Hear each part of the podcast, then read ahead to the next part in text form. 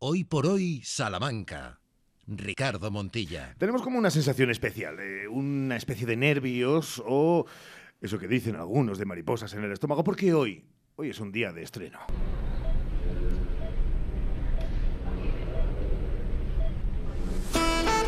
De todo corazón.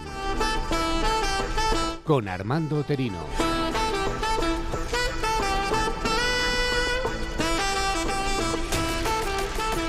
Lo que hoy ponemos en marcha y que ojalá tenga larga vida pretende ser, desde luego, no un espacio al uso de eso que habitualmente en los últimos años conocen como el tema del corazón. No, nos vamos a centrar en el corazón y todas sus derivadas desde el punto de vista médico, clínico, de hábitos, con nuestro protagonista, que es el doctor, cardiólogo, trabajador del Hospital de Salamanca, Armando Terino, al que muchos de ustedes ya conocerán porque ha estado en esta sintonía. ¿Cómo estás, Armando? Muy buenas. Hola, pues encantado de estar con vosotros aquí. Espero que a lo largo de los próximos minutos podamos entenderte mejor eh, que en cosas, por ejemplo, como esta que podíamos ver en las redes. Complete Trial, donde vamos a ver los efectos de la revascularización completa en la calidad de vida de los pacientes en términos de angina con síndrome coronario agudo con elevación del segmento ST. Un 50% de los pacientes con síndrome coronario agudo con elevación del ST presentan enfermedad multivaso y el ensayo Complete, ya publicado en 2019 en el New England Journal of Medicine, Eh, demostró que la Para que la gente no se asuste, podemos hablar de cuestiones eh, interesantes, eh, científicas, eh, con un lenguaje también que pueda estar más cercano a todos los oyentes eh, que nos estén escuchando, ¿no? Sin duda, vamos a acercar un poco la, la cardiología a todos los oyentes y explicarlo de, de la mejor manera posible y de la forma más, más sencilla. Porque esto que escuchábamos era, en todo caso, algo para el propio gremio, ¿no? Dentro de vosotros y que utilizáis eh, un lenguaje mucho más técnico. Sí, esto es una comunicación de pues, un estudio que, que salió publicado y en el cual pues, utilizamos el lenguaje técnico de pues, síndrome coronario agudo, que vendría a ser pues, un dolor torácico o lo que comúnmente se llama infarto, por así decirlo, o la revascularización completa, que no es más que poner eh, un stent o poner unos bypass, unos puentes a, a esas arterias que están obstruidas. Eso sería un poco el lenguaje. Eh, dime para empezar, eh, el oyente medio, es decir, la ciudadanía que nos está escuchando, ¿le prestamos atención al corazón con eh, tantas y tantas derivadas de las que decíamos antes que pueden ayudar a un mejor funcionamiento y, por supuesto, a una longevidad mayor o lo tenemos ahí un poco abandonado? Yo creo que, que la gente lo que necesita es eh, mensajes claros, ¿no? Y ahora estamos en una época de sobreinformación, donde recibimos continuamente eh, inputs o continuamente información de distintos ámbitos que a veces eh, incluso a nosotros nos sobrecargan. Entonces, bueno, es, es importante transmitir pues, los mensajes eso, de forma clara, eh, de forma directa y, y que se puedan entender, claro. Hace casi 40 años en la televisión pública española, Nuevamente, más vale prevenir. Tema de gran preocupación en la población española. Un tema que podríamos titular, simplificándolo, diciendo los kilos. Si medida la masa magra corporal, vemos que el cuerpo tiene más de un 10 a un 15% de grasa, estamos ya ante una ligera obesidad. Uno de los primeros problemas de salud pública es precisamente el alcohol. Soy miembro de Alcohólicos Anónimos y sigo siendo alcohólico. El alimento congelado sustituye al fresco con total garantía nutritiva. Si un día me descongela, no me vuelva a la nevera. Se puede bañar, se puede lavar la cabeza, se puede duchar. Bueno, eran cuestiones que impactaban en ese momento en la sociedad que no eh, estaba acostumbrada a que se hablara mucho de, de cuestiones eh, que hablaban de nuestros hábitos. Eh, esto va a ser un leitmotiv, lo del más vale prevenir, la prevención, y eso es algo en lo que siempre has eh, destacado en tus mensajes claros, ¿no? Sí, la prevención es la base de, de una población sana. Ahora mismo, pues eh, cada vez tenemos más factores de riesgo, consecuencia de la, de la sociedad industrial. Cada vez, pues las personas eh, fuman, tienen unos hábitos de vida, pues el alcohol, que ya hablaremos en programas sucesivos, eh, la obesidad, que es la gran epidemia de, de este siglo XXI, y eh, la prevención en este caso es fundamental, porque cuando ya llegamos nosotros a eh, ponerle ese stent o a ponerle esa medicación eh, súper específica para el colesterol, por ejemplo, pues estamos llegando, estamos llegando ya tarde. El colesterol, otro de esos términos, de esos palabras que no asustan lo suficiente que deberían asustar, teniendo en cuenta que eh, puede ser causa, pero también es efecto. Y el colesterol es uno de nuestros grandes enemigos. Sin duda, el colesterol es uno de los factores eh, etiológicos que, bueno, eh, la palabra etiológico significa que eh, producen causalidad, es decir, está causado, el colesterol causa directamente enfermedad cardiovascular. Al final se deposita, el, el acúmulo de colesterol en las arterias se deposita a lo largo de la vida, y eso es un mensaje importante que hay que transmitir, importa lo que hagamos desde que nacemos, no solo cuando tengamos 20, 30, 40 años, ahí ese, esos primeros años de vida por eso es importante la educación en los colegios. Esos primeros años de vida son fundamentales para el individuo posteriormente.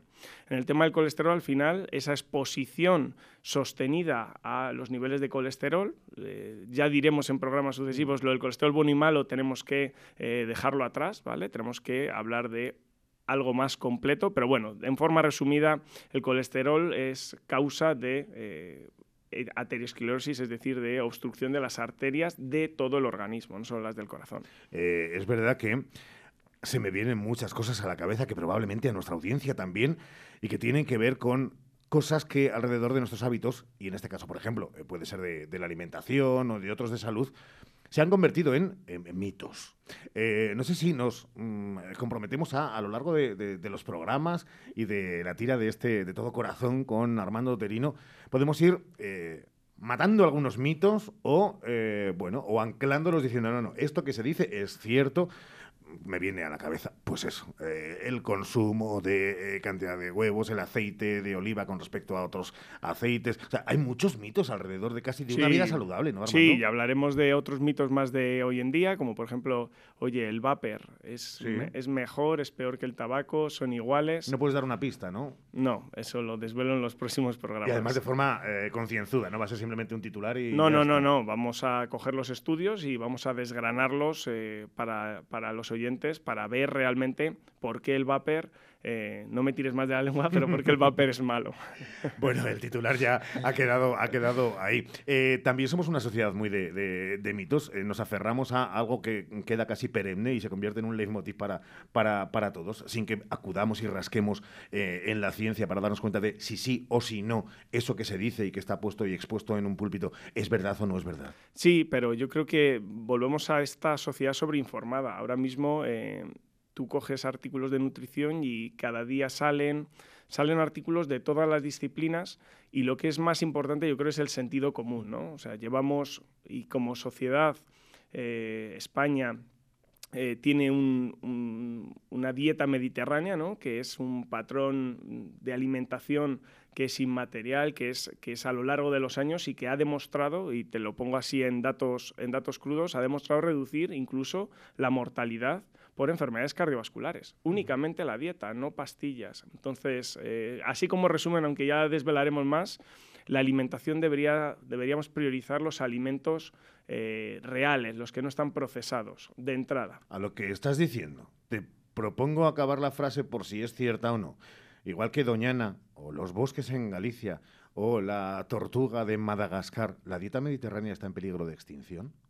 Bueno, no sé yo si está en peligro de extinción, pero cada vez eh, o, nos adherimos menos a ella, ¿no? Estamos heredando patrones o llevamos años heredando patrones de alimentación que nos han alejado un poco de, la dieta mediterránea. Nos han alejado un poco de la dieta mediterránea. Pero bueno, yo creo que seguimos, seguimos conservando esa tradición de las abuelas, esa tradición de los padres de la dieta mediterránea, de basar la alimentación en verdura, en fruta, en eh, frutos secos, aceite de oliva, fundamental, fundamental en la dieta mediterránea, y en una forma de cocinar que es eh, radicalmente distinta al resto de, al resto de países, o por lo menos a los países que se mm. parecen menos a nosotros. ¿no? Eh, no queremos hoy desvelar más que las pinceladas de por dónde vamos a encaminar esta sección, que serán eh, capítulos para eh, recopilarlos luego todos y tener seguro que un viaje enormemente productivo pensando en nosotros mismos y en nuestra salud. Y al final, en la salud individual, se forma un colectivo que hace una sociedad más sana. Pero es cierto que hemos hablado de muchas cosas y entre otras hemos dicho mucho lo de la prevención, pero también, en lo demás vale prevenir que curar, también a la hora de curar eh, se han conseguido grandes logros. Eh, y en eso también tenemos que estar no solamente orgullosos desde la parte que nos toca más cercana en, Salamanca, sino que como tal la medicina y en el ámbito del corazón también ha dado pasos de gigante. Sí, la medicina ha avanzado en el campo de la cardiología. Yo me atrevería a que junto con la oncología son los dos campos donde más investigación eh, se ha realizado y donde más hemos avanzado. ¿no?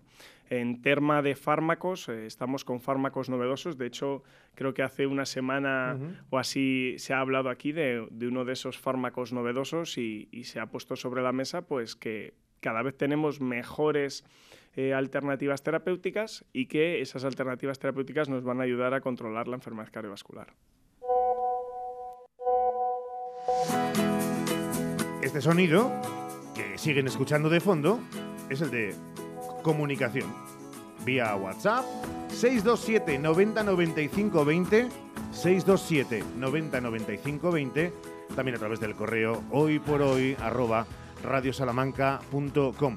Eh, esto no va, esto no va, porque nos ha quedado bastante asimilado eso de las eh, consultas telemáticas eh, ya antes de la pandemia, pero sobremanera después de, de la COVID-19, pero sí de, de orientación, de, de inquietudes. Y esas esas estará encantado en la manera que se pueda y las que se puedan, pero Armando Terino de, solventarlas o de mm, bueno pasárselas a, nuestros oyentes, ¿no? Por supuesto, eh, cualquier duda, cualquier pregunta de tema de prevención, de tema de eh, el corazón, pues en la medida de lo posible, pues estaremos encantados de, contestarlas aquí. Pues eh, es verdad que cardiología es un término que impone, que da respeto, que habla de ese órgano que que da los latidos que impulsan nuestro día a día. Pero en este caso, permíteme acabar y con el tuteo de decirte que de todo corazón te doy las gracias por haber aceptado este reto, que ojalá sea una aventura que ya nos ha unido y que sobre todo una a muchos más, a todos los oyentes, para, para seguirnos cada, cada dos semanas, Armando. Muchísimas gracias y intentaremos dar respuesta de forma sencilla a todas esas preguntas que nos hacemos todos.